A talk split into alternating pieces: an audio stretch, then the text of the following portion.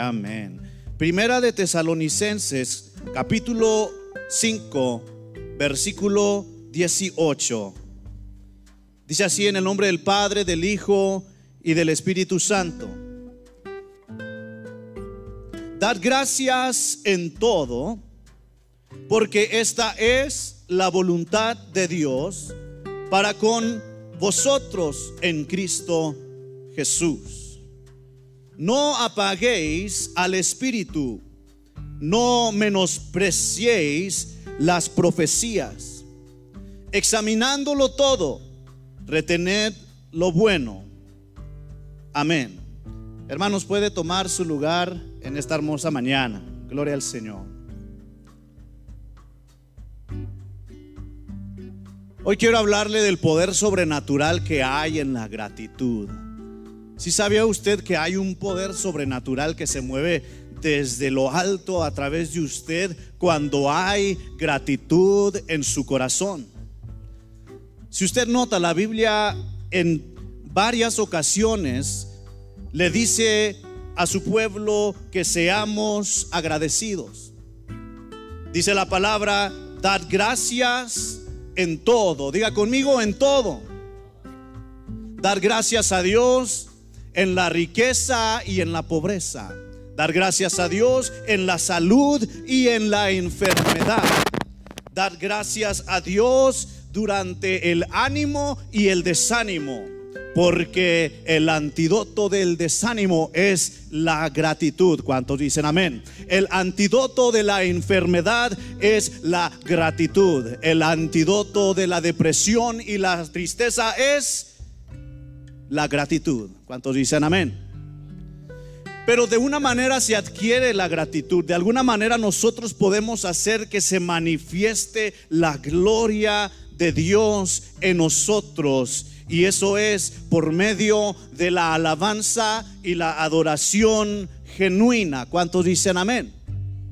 El miércoles nuestro hermano Eduardo les compartía acerca de la necesidad de la gratitud en nuestra adoración. ¿Cuántos dicen amén? Y es verdad, es imposible alabar, es imposible adorar si no hay gratitud. Porque si no hay gratitud, quiere decir que no hay fe. Y la Biblia dice que sin fe es imposible, diga conmigo, sin fe es imposible agradar a Dios. Pero primera de Tesalonicenses 5:18 dice, dar gracias a Dios en todo. Porque esta, diga conmigo, esta es la voluntad de Dios. La voluntad de Dios es de que usted sea una persona, diga conmigo, agradecida. La voluntad de Dios es que usted y yo seamos agradecidos porque Dios sabe que si no hay gratitud en nuestro corazón no podremos ser adoradores. Si no hay gratitud en nuestro corazón seremos falsos adoradores, falsos adoradores que le adoran de labios solamente. La Biblia dice, no solo de labios, no solo por compromiso, sino en espíritu y en verdad. Para que usted y yo podamos alabar y adorar al Padre en espíritu y verdad, necesitamos dar gracias a Dios, diga conmigo, en todo. Porque esta es la voluntad de Dios. Ser agradecidos en todo ser agradecidos cuando somos confrontados, ser agradecidos cuando somos probados, porque la voluntad de Dios es que usted y yo seamos agradecidos en todo momento. La voluntad de Dios es que nosotros encontremos la razón, que nosotros encontremos el agradecimiento aún en el problema a su nombre. ¿Por qué le digo que hay un poder sobrenatural en la gratitud? Porque el pueblo de Israel ocasionó, provocó milagros por su gratitud por su alabanza. ¿Qué hubiera pasado si Israel en su alabanza y adoración lo hubieran hecho sin fe, sin agradecimiento en su corazón? No hubiera ocurrido nada. Pero porque el pueblo de Israel mostró fe, mostró confianza, aunque si usted analiza la historia en muchas ocasiones flaqueaba su fe, pero cuando se manifestaban los milagros sobrenaturales era cuando había un corazón agradecido en el desierto. ¿Cuántos de nosotros tenemos la capacidad de ser agradecidos en el desierto, en la prueba? ¿Cuántos? Muchos no, pero el poder sobrenatural lo experimentamos cuando tenemos esa capacidad. Pero para poder tener esta capacidad necesitamos entender que esto es lo que Dios quiere de usted y de mí. Sabe de que cuando nosotros tomamos la actitud correcta en la situación que se está oponiendo en nuestras vidas, ocurre algo sobrenatural que se va a la tristeza, se va el enojo, pero solamente cuando tomamos la actitud correcta. Y casi siempre la actitud es el agradecimiento. Y después del agradecimiento nosotros podemos empezar a alabar, a darle gracias a Dios por todo lo que tenemos. El mundo experimenta la felicidad y la tristeza.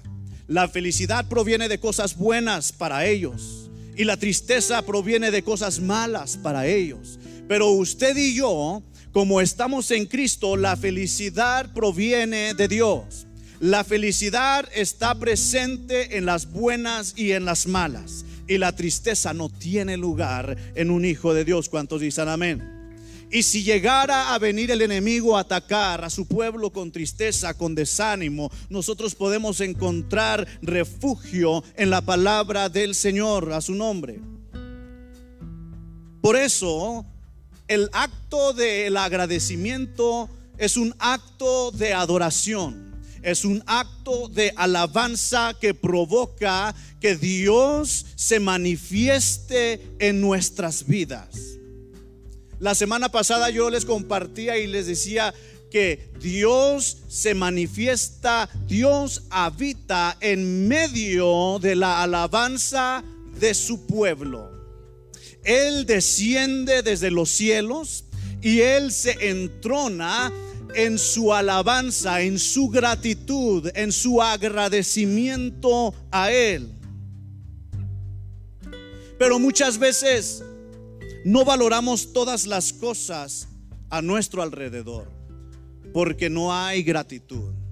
Muchas veces no valoramos aquello que deberíamos valorar porque no hay gratitud, porque no hay alabanza, porque no hay adoración.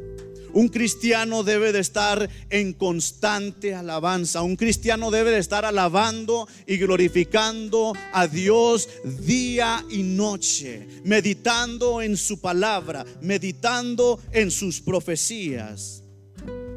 En la escritura que acabamos de leer en el versículo 19, la siguiente instrucción, después de decirnos ser agradecido en todo, dice en el 19, no apaguéis al Espíritu. Diga conmigo, no apaguéis al Espíritu. Voltea al que está a su lado y dígale, hey, no apagues el Espíritu de Dios que hay en ti. El versículo 19 nos indica que cuando hay ingratitud, cuando no hay agradecimiento en nuestro corazón, estamos apagando el Espíritu de Dios. Estamos apagando al Espíritu cuando hay falta de agradecimiento, falta de gratitud a su nombre. Dice, no apaguéis al Espíritu. Entonces dice en el versículo 20, no menospreciéis las profecías. Cuando yo le digo a usted, profetice sobre su vida en gratitud cuando esté pasando por sus momentos más oscuros. Usted profetice la palabra en su vida, no menosprecie. Usted adopte y tome las profecías que están en la palabra de Dios para usted. En el momento de muerte, de valle y sombra, usted puede decir, estos huesos vivirán. Usted puede decir, ninguna arma forjada contra mí prosperará. Pero ¿qué sucede cuando hay falta de gratitud? Falta de agradecimiento. Estamos menospreciando las victorias del Señor. Estamos menospreciando las victorias venideras. Las estamos rechazando a su nombre. Pero es verdad que sucede también en la iglesia cristiana. Muchos de nosotros somos culpables de no valorar. Somos culpables de despreciar las cosas buenas a nuestro alrededor, a su nombre.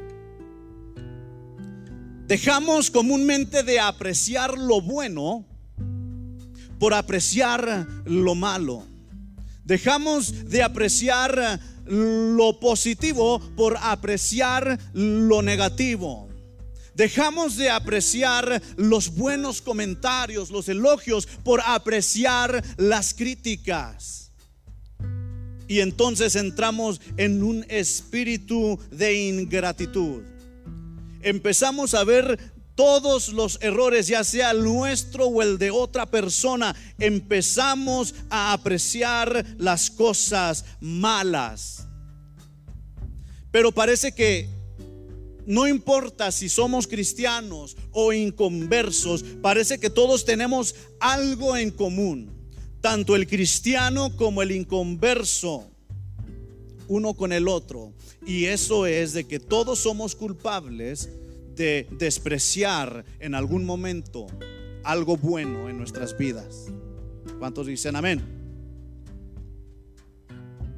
No apreciamos lo bueno en nuestras vidas. Parece que hemos que, que hacemos todo lo contrario. Lo que deberíamos de apreciar nos molesta. Lo que deberíamos de apreciar nos irrita. Amén. Hay hombres que en vez de apreciar a sus esposas las desprecian o viceversa. Hay mujeres que llega un momento que desprecian, amén, a su cónyuge. Hay hijos que desprecian a sus padres por ciertas actitudes, pero eso no debe ser. Por eso la Biblia dice, honra a tu padre y a tu madre. En otras palabras, no desprecies. Diga conmigo, no desprecies. No desprecies. A veces despreciamos un castigo, una disciplina, una exhortación.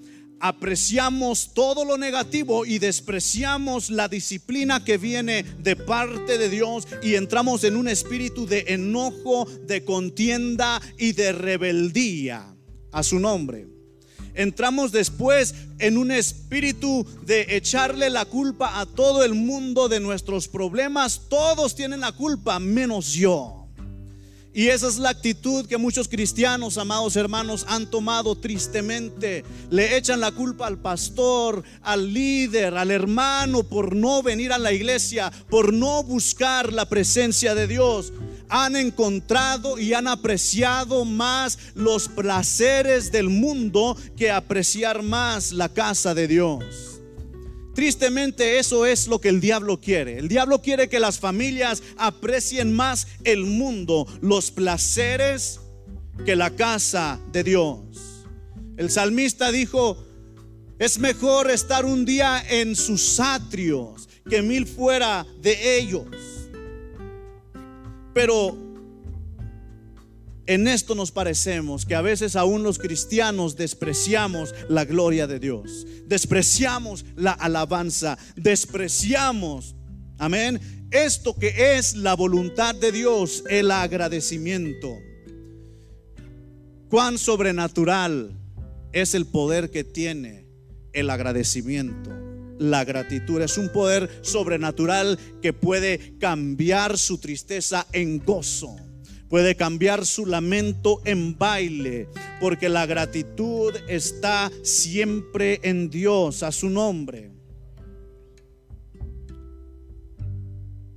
Empezamos a veces por los dardos que el enemigo lanza hacia nuestras mentes por las emociones negativas que Satanás pone en nosotros, empezamos a apreciar lo malo y a despreciar lo bueno en un hermano en Cristo. Empezamos a despreciar todo lo bueno en nuestro hermano en Cristo en vez de apreciar, amén, lo bueno a su nombre. ¿Qué podríamos hacer para apreciar lo bueno en nuestras vidas?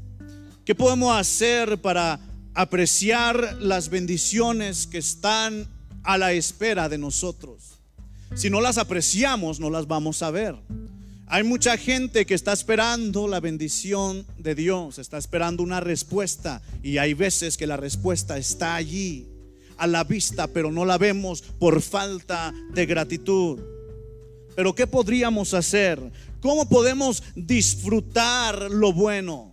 La palabra del Señor dice que Él tiene planes para bendecirnos y no para maldecirnos. ¿Cómo podemos hacerle para ver esas cosas que Dios promete en sus palabras que son planes para bendecirnos? Gratitud. Diga conmigo, gratitud. Cuando nosotros evitamos la gratitud en nuestras vidas, no vamos a ver esas bendiciones y ni las veremos. El pueblo de Israel, por su ingratitud, 40 años vagó en el desierto. Y muchos no vieron la tierra prometida por su ingratitud. Pero aquellos que aún en el desierto aprendieron, como dice Tesalonicenses, de dar gracias a Dios en todo, ellos entraron a la tierra prometida. Porque entendieron que la gratitud es la voluntad de Dios. Ellos entendieron que la gratitud enciende al espíritu. Dice el versículo 19, no apaguéis al espíritu justo después de darnos la instrucción, dad gracias en todo a su nombre. Cuando somos agradecidos podemos ver lo que antes no veíamos. Cuando somos agradecidos, podemos contemplar las buenas cualidades en una persona que antes no veíamos. ¿Cuántos dicen amén? Cuando somos agradecidos con lo que tenemos, se abren nuestros ojos y nos damos cuenta de las bendiciones que tenemos. Cuando somos agradecidos durante el tiempo de alabanza y de adoración, usted puede experimentar un toque del Espíritu Santo. Por eso en concordancia con lo que habló nuestro hermano Lalo el miércoles, es importante. Hay gente que se familiariza, se acostumbra a venir a la iglesia, aplaudir, a lo mejor grabar con su celular un rato, pasar un buen tiempo, pero se van igual se van igual y por eso en el mundo les va como les va, por la falta de agradecimiento. Pero cuando nosotros, dice la palabra del Señor, entrar por sus puertas con acción de gracias, con alabanza, cuando nosotros somos agradecidos, nuestros ojos espirituales se abren, nuestro espíritu se enciende. Dice el versículo 19, no apaguéis al espíritu. Por eso mi mensaje a usted en esta mañana es que siempre que usted venga a este lugar, venga con su espíritu encendido, con un espíritu de gratitud a su nombre. Nuestros ojos se abren al simplemente ser agradecidos. Empezamos a ver lo que mirábamos como un problema, a verlo como una bendición. Empezamos a ver y empezamos a entender cosas que antes no entendíamos. Por eso Jeremías 33:3 dice, clama a mí y yo te responderé y te enseñaré cosas ocultas que aún no conoces. Muchos cristianos han estado en la iglesia por décadas y hay cosas que todavía no entienden por la falta de gratitud, por la, la, alabanza y la adoración genuina acompañada de la gratitud a su nombre.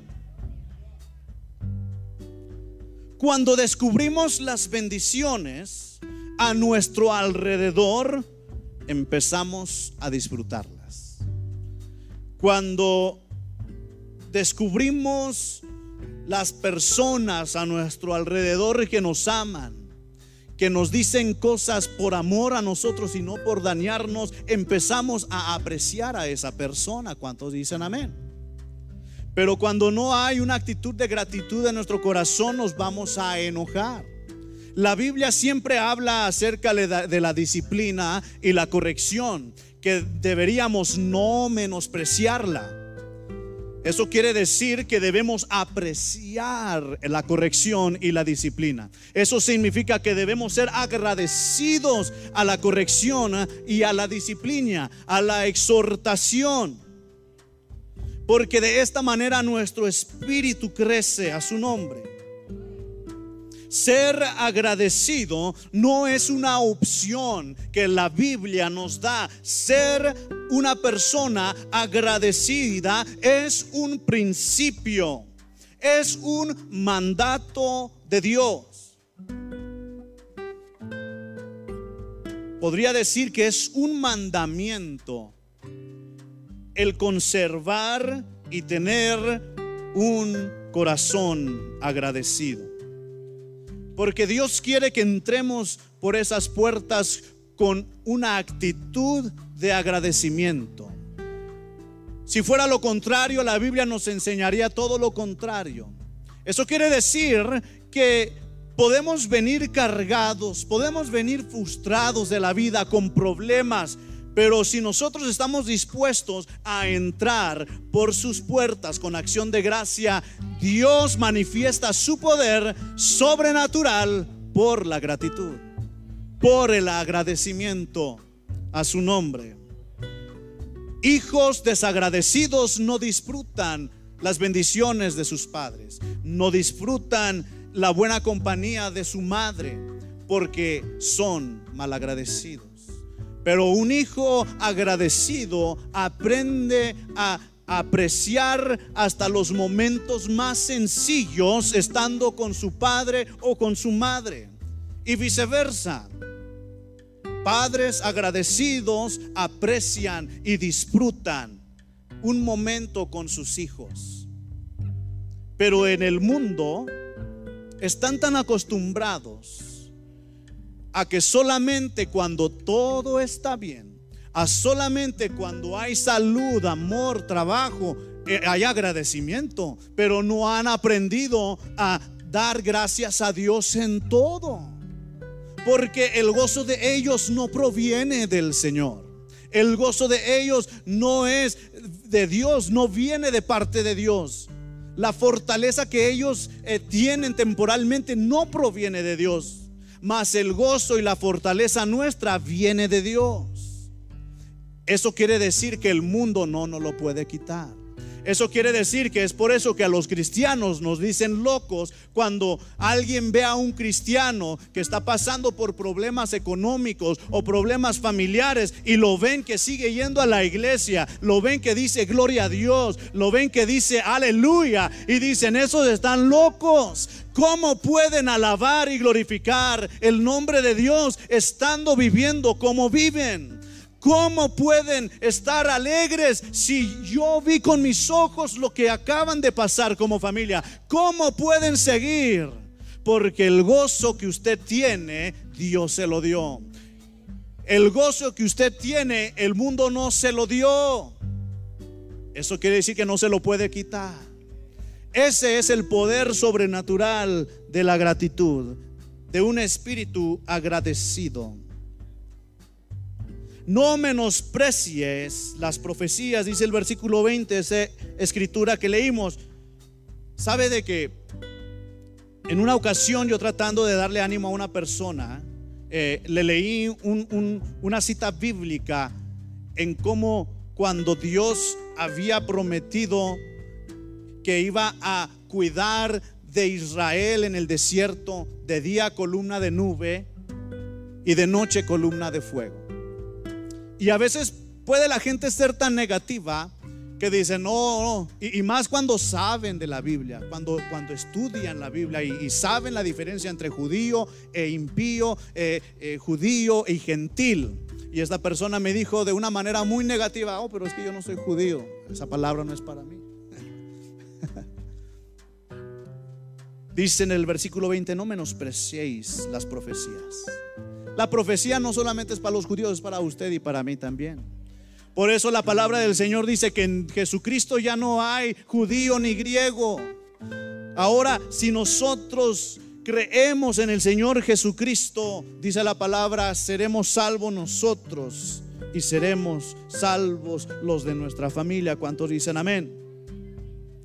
Pero tiene que haber alguien que tome la iniciativa en cada hogar.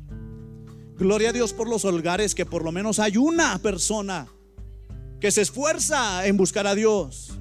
Porque a veces por la misericordia de Dios, por, por, la misericordia de Dios hacia esa una persona en esa casa, Dios tiene misericordia de toda la casa. Pero ¿qué pasa cuando en una casa no hay ni uno, ni, la, ni el papá, ni la mamá, ni uno de los dos se esfuerzan? ¿Qué ocurre? Están menospreciando las profecías.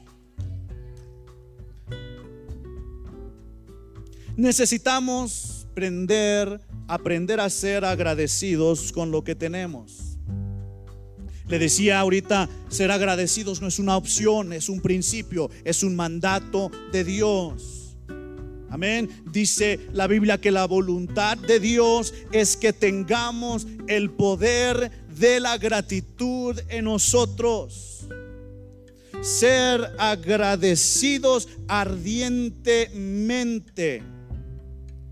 Tal vez faltan cosas en nuestras vidas.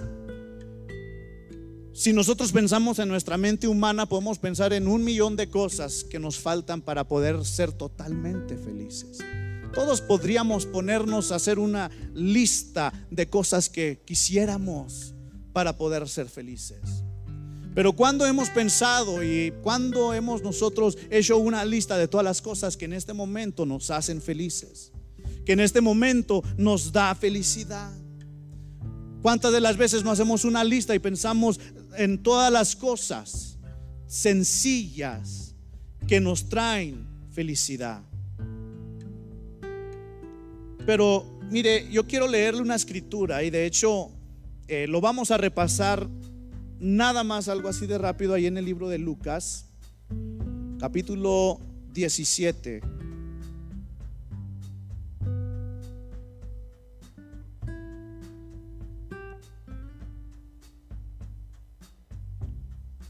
Como cristianos podemos aprender, aunque tal vez nos falten algunas cosas, según nosotros, según nuestra carne.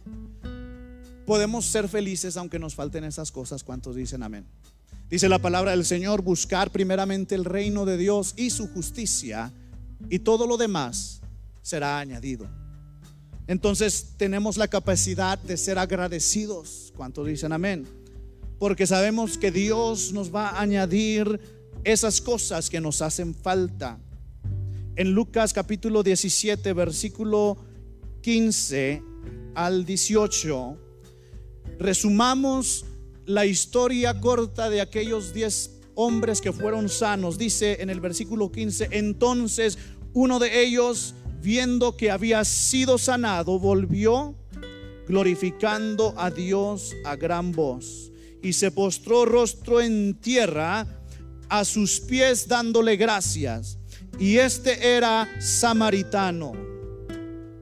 Versículo 17, respondió Jesús y dijo, ¿no son diez los que fueron limpiados? ¿Y los nueve dónde están? No hubo quien volviese y diere gloria. Diga conmigo, ¿diere qué? ¿Diere qué? No hubo quien volviese y diese gloria a Dios, sino un extranjero, dijo Jesús. Versículo 19 dice, y le dijo, levántate, vete, tu fe te ha salvado. La gratitud trae salvación. La gratitud trae respuesta. Qué triste analizar esta escritura y saber que Jesús estas palabras se las pudo haber dicho a los diez, todos juntos parejos, se la pudo haber dicho a los diez, tu fe te ha salvado.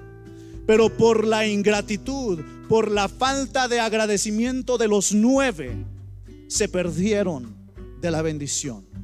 Se perdieron de la salvación que habrá pasado con ellos. ¿Qué habrá pasado? Me pregunto yo.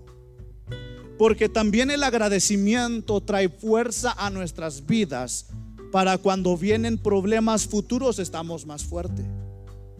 Porque la vida de cristiano es problema, victoria, problema más fuerte, victoria más fuerte. Problema extremo, victoria extrema. Problema super extrema, tu fe crece. ¿Cuántos dicen amén? Pero para poder vencer, necesitamos ser agradecidos. Jesús le dijo, levántate, vete, tu fe te ha salvado. Seamos agradecidos y disfrutaremos más la vida. ¿Cuántos dicen amén? Seamos agradecidos y disfrutaremos más el tiempo de la alabanza y la adoración. Seamos agradecidos y disfrutaremos el poder sobrenatural en las ministraciones, los altares. ¿Cuántos dicen amén? La gratitud trae felicidad, trae paz en la tormenta. El desprecio solo trae tristeza e inestabilidad emocional. Hay gente que por no ver lo bueno que Dios tiene a su alrededor, esa persona vive miserable. Esa persona vive siempre amarga, siempre triste, porque desprecia a Dios y aprecia todo lo malo. Porque aprecia las cosas malas que le ocurren y desprecian las cosas buenas por más sencillas que sean a su nombre. El desprecio causa que dejemos de apreciar la vida. El desprecio causa que apreciemos a nuestros hijos, que apreciemos a los nietos, a los, a los, a los abuelos, a la esposa. El desprecio causa que ya no le encuentremos felicidad ir a tomarnos un café con ese ser amado. Ya no lo disfruta, ahora te irrita. ¿Cuántos hemos conocido gente que siempre anda de malas? Gente que dice, ay no, no tengo ganas de ver a nadie. Ay no, qué, qué hueva, dicen, ay qué flojera. Dicen los fresas, qué oso. ay, qué oso tener que saludar a todos. Pero mire, a veces la gratitud que nosotros manifestamos en nuestras propias vidas puede despertar la gratitud en otra persona. ¿Cuántos dicen amén? Tú puedes mirar a una persona cabizbaja y contagiarla con tu gratitud. Amén. Tú puedes ver a una persona decaída y contagiarla de alegría con tu actitud. A su nombre. Vaya conmigo ahí al libro de Génesis. Ya me lo termino, hermano. Génesis capítulo 3, versículo 6. Entonces estamos hablando los efectos del desprecio, amén, los efectos del desprecio y los efectos de la gratitud. En Génesis capítulo 3, versículo 6, dice, y vio la mujer que el árbol era bueno para comer y que era agradable, diga conmigo agradable, a los ojos. Y árbol codiciable Diga conmigo codiciable. Para alcanzar la sabiduría y tomó de su fruto y comió. Y dio también a su marido, el cual comió así como ella. Oiga, cuántas cosas en nuestras vidas no se ven agradables a nuestros ojos. Cuántas cosas en nuestras vidas no se ven deseables, así como Eva vio a este árbol prohibido, a su nombre. ¿Cuántos de nosotros no hay cosas codiciables que apreciamos más que a nuestra familia? ¿Cuántos hombres en el mundo aprecian más lo codiciable del mundo? Las tomaderas, los amigos, las parrandas que un tiempo en la iglesia con su familia. ¿Cuántas mujeres le encuentran más aprecio a lo codiciable de su carne?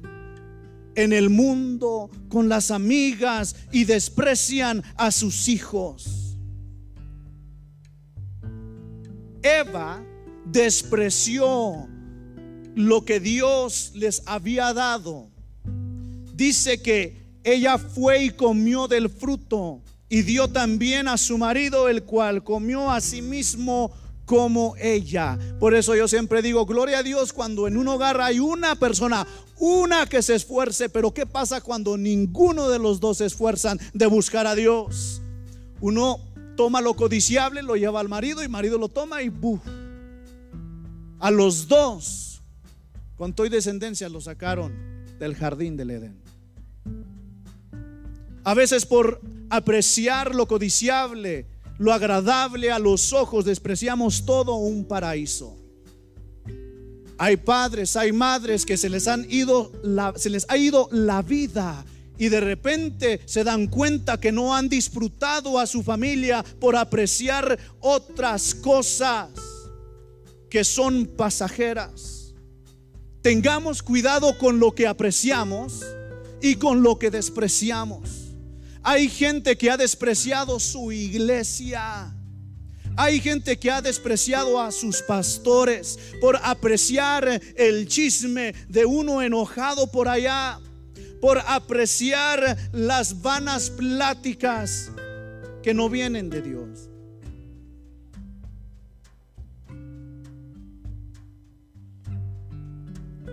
Y podríamos decirlo de esta manera. Porque algunos dirán, ay, no, pues, pues qué gacho porque parece que le cayó toda la culpa a Eva, no, pero pues el hombre tuvo la culpa también. Amén. Mire, la Biblia dice, la, la Biblia pone al hombre como cabeza y a la mujer como ayuda idónea. Amén.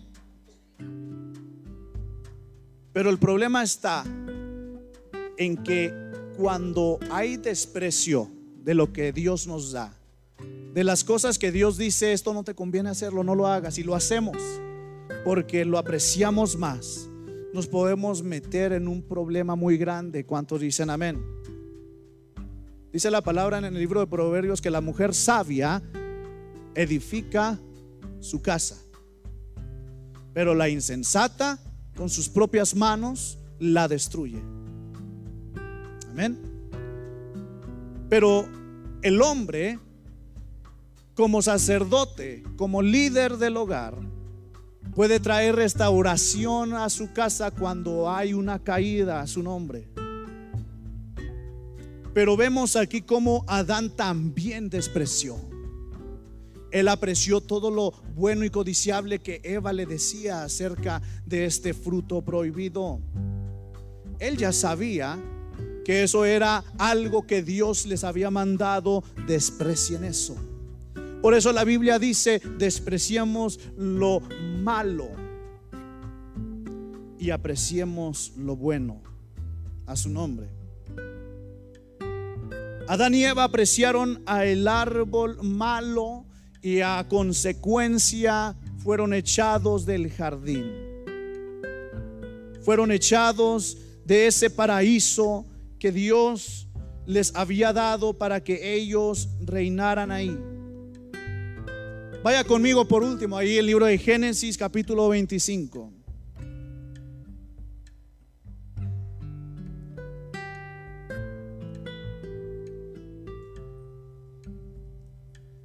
Génesis capítulo 25, versículo 27.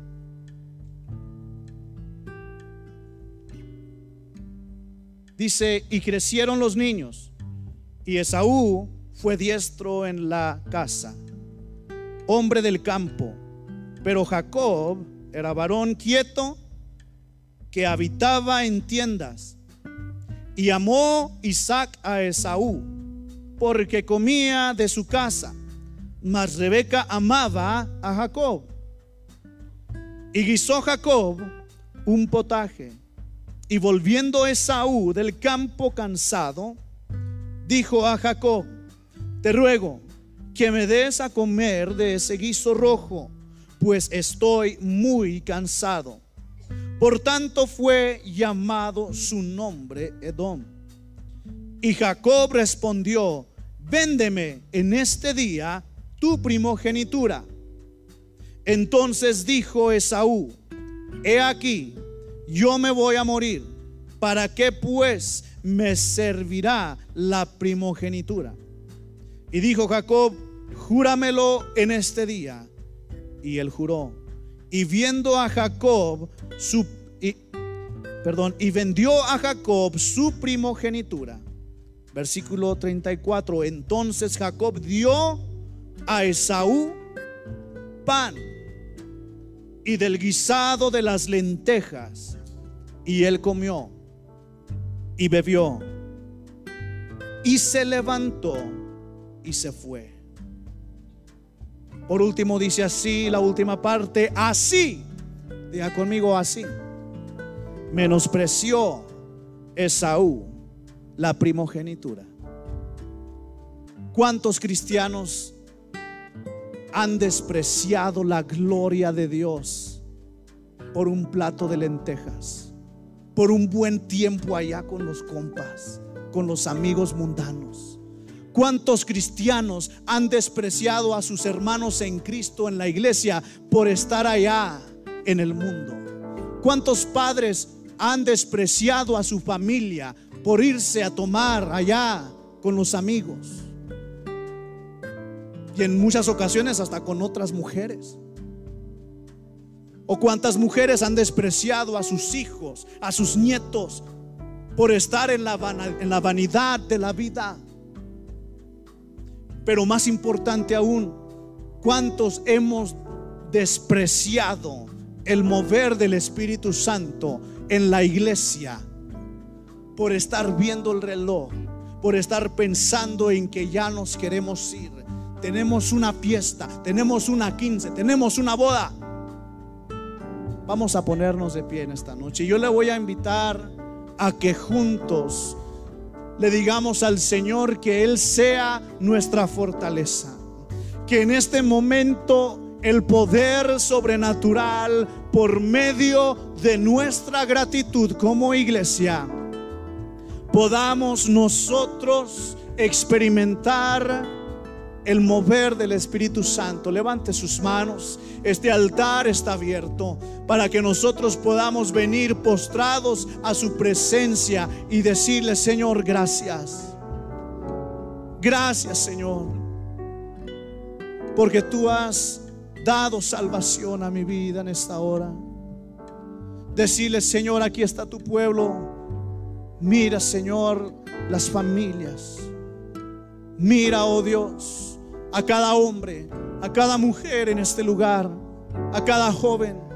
Perdónanos. Dile, Señor, perdóname.